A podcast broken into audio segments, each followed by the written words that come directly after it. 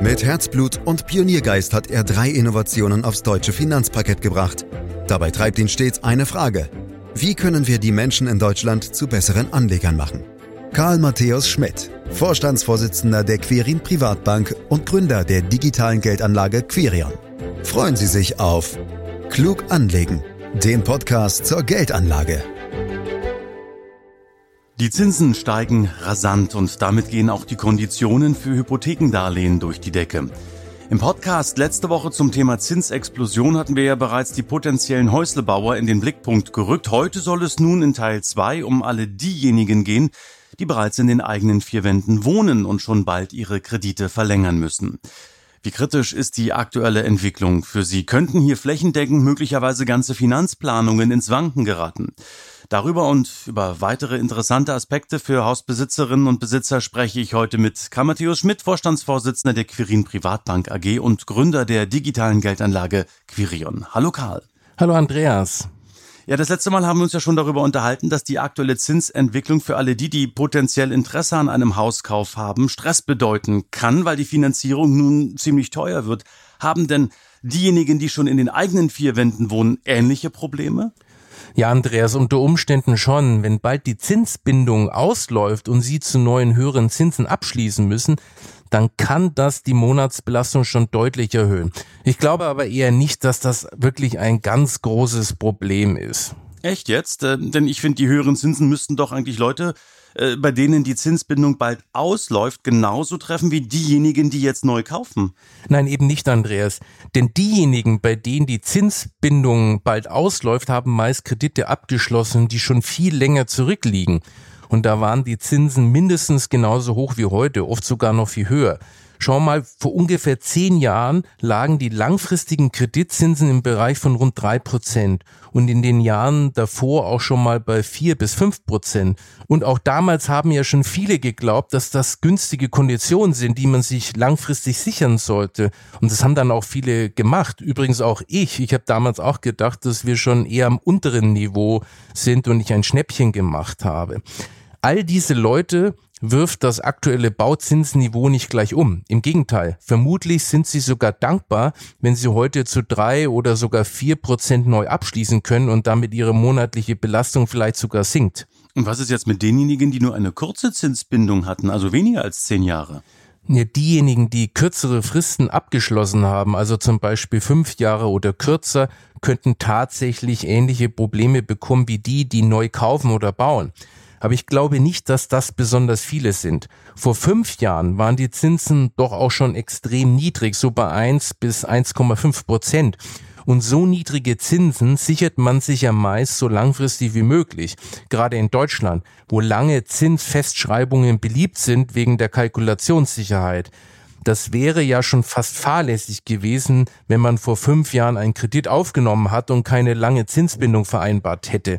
Darum glaube ich, dass es viel mehr Leute gibt, die aus einer längeren Zinsbindung kommen. Und die kommen, wie gesagt, höchstens dann in Schlingern, wenn die Zinsen schnell und wirklich sehr stark über das heutige Niveau ansteigen. Karl, du hast zwar im letzten Podcast gesagt, dass du nicht damit rechnest, dass die Zinsen so rasant weiter steigen wie bisher.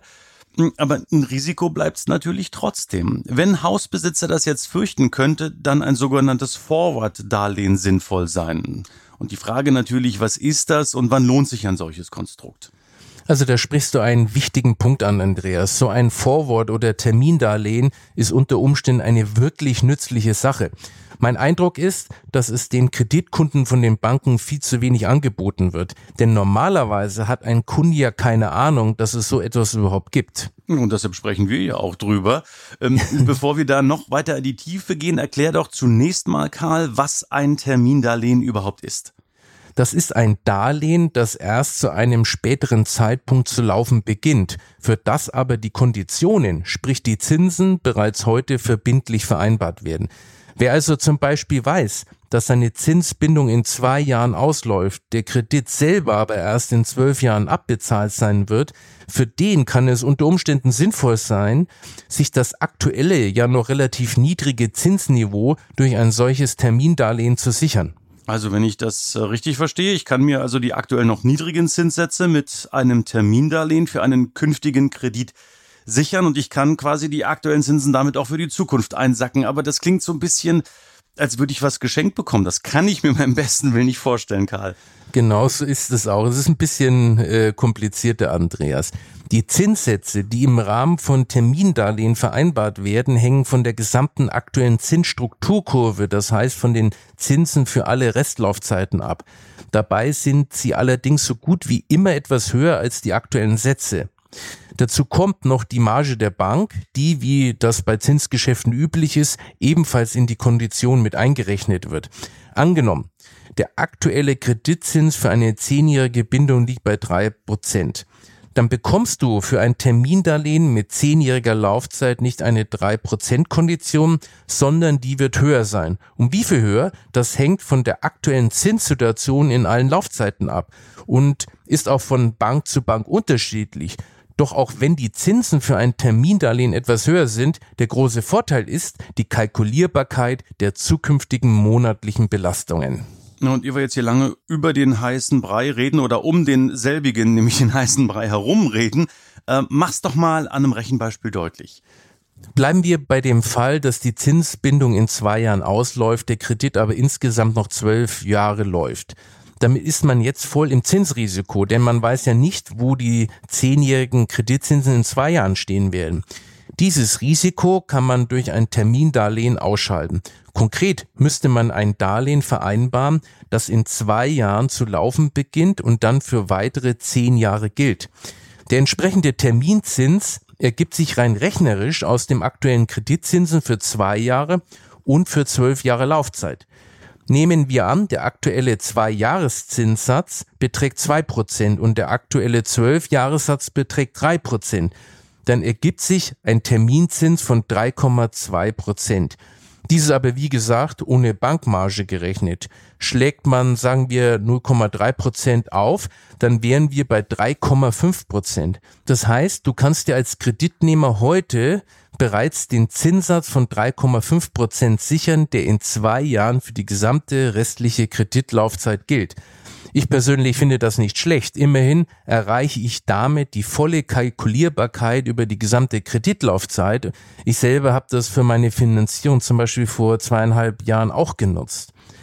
Ob sich so ein Geschäft aber lohnt oder nicht, wird man erst in zwei Jahren sehen. Wenn der Zins für einen 10-Jahres-Kredit dann unter 3,5 Prozent liegt, ärgerst du dich, weil du dann zu günstigeren Konditionen finanzieren könntest.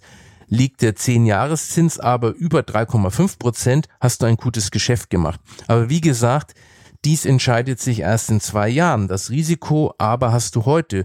Und mit einem Termindarlehen kannst du es eben ausschalten. Dafür zahlst du im Grunde den Aufschlag. Ob es einem das wert ist, muss jeder und jede für sich entscheiden. Ich finde es, wie gesagt, eine gute Sache.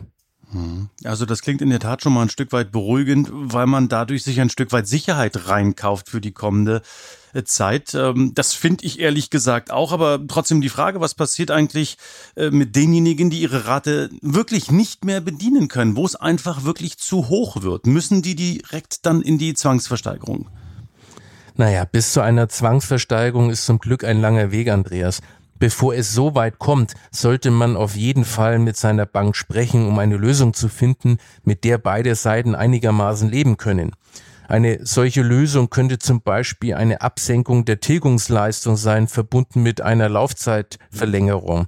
Das ist dann eine Art Umschuldung mit einer geringeren monatlichen Belastung. Und die Banken sind in solchen Fällen in der Regel schon gesprächsbereit, denn die wollen ja auch eine vernünftige Lösung.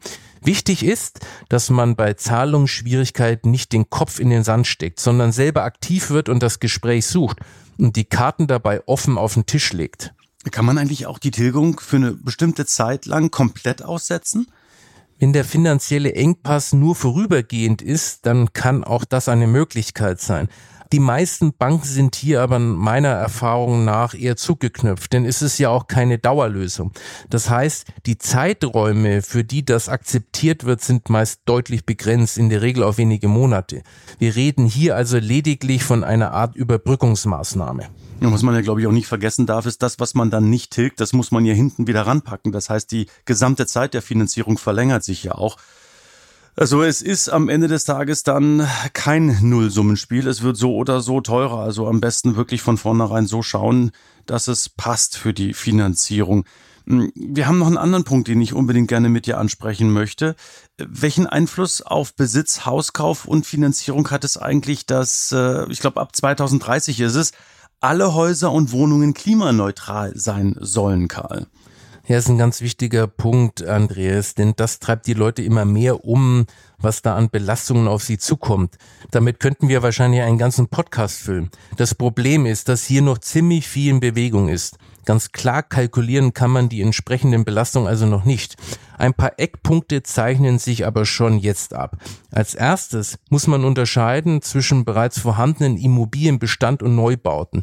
Für Neubauten plant die EU nach aktuellen Stand, dass ab 2030 nur noch komplett emissionsfreie Häuser gebaut werden dürfen, die ohne fossile Brennstoffe auskommen. Hm, also für Neubauten klingt das da erstmal ziemlich leicht. Äh, womöglich wird es auch ein bisschen teurer werden, ja, aber ich vermute jetzt einfach mal, Karl, dass es für diejenigen, die eine Bestandsimmobilie haben, deutlich komplizierter wird, oder?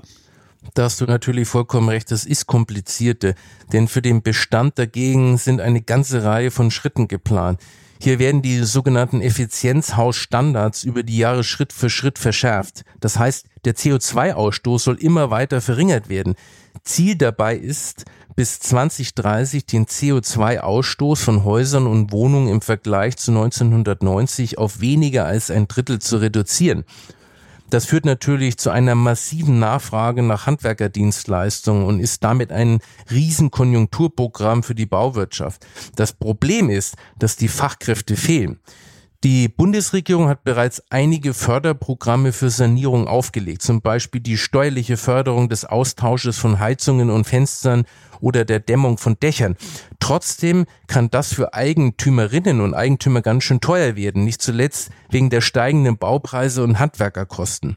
Übrigens hat die Regierung dabei auch ein paar Schnellschüsse produziert, von denen sie jetzt wieder zurückrudert. So ist die ursprünglich geplante Auflage, dass ab 2023 für Neubauten Solaranlagen auf den Dächern Pflicht sein sollen, wieder gekippt worden, auch wenn einige Bundesländer bislang daran festhalten, wie Baden-Württemberg oder auch Berlin. Und auch die geplante Vorschrift, dass ab 2024 keine Gasheizungen mehr erneuert werden dürfen, ist, glaube ich, mittlerweile vom Tisch. Nachdem vieles in Bewegung ist und momentan eine Aufgeregtheit herrscht, rate ich zum Abwarten und zu keinem Aktionismus. In den nächsten Jahren klärt sich, denke ich, die Situation und die Technologie wird natürlich auch äh, effizienter.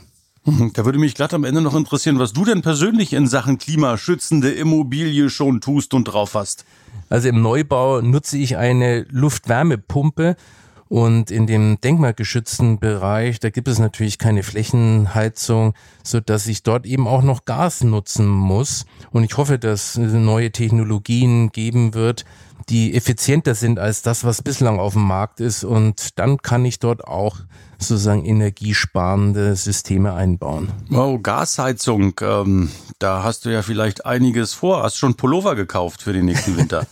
so ist es. Wir stricken schon fleißig. ja, na, ich meine, man lacht drüber, aber es ist natürlich sehr ernst, die Situation.